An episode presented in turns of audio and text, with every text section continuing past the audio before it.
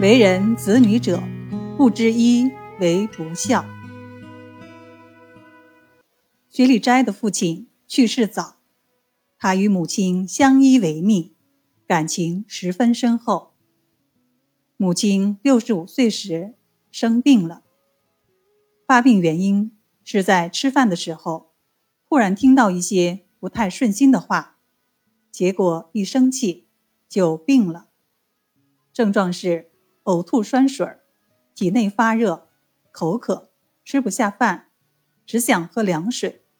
来势汹汹，病势很重。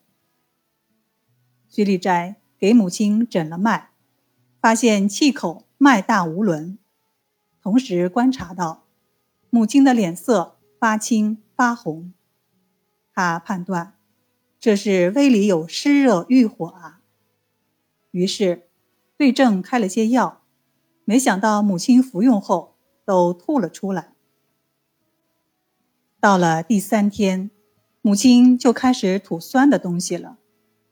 到第七天时，吐的是酸黄水；到了第十一天，开始吐苦水了。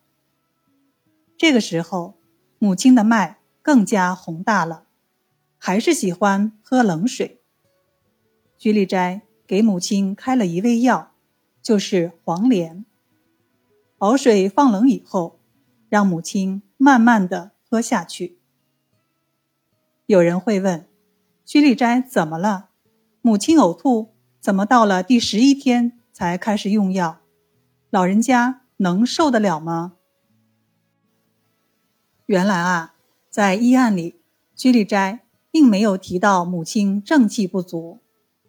薛立斋判断，母亲的湿热是在胃里。在古代。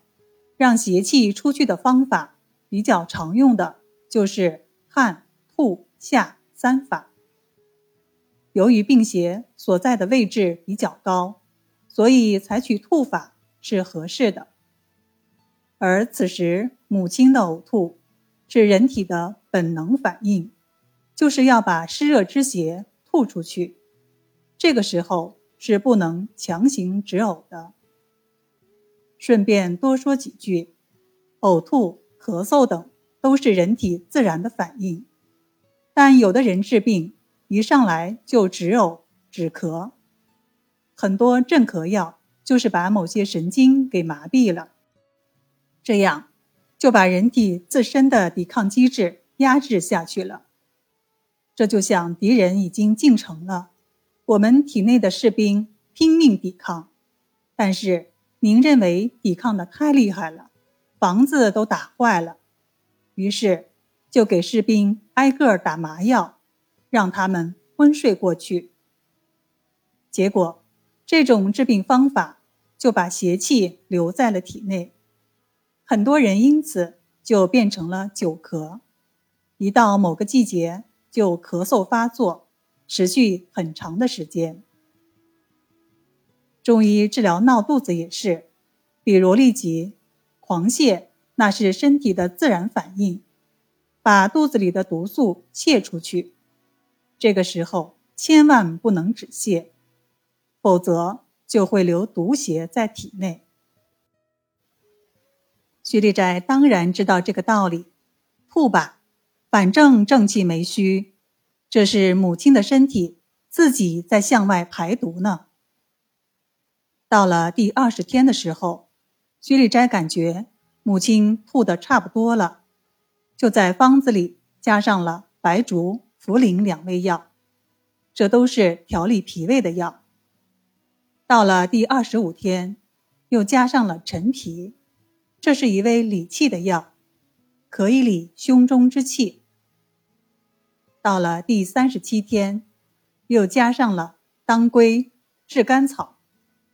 加入当归是为了养血，炙甘草是和中的，也就是补脾胃的。到了第六十天的时候，母亲开始能喝点青米粥，再后来就可以喝粥了。不久，病就好了。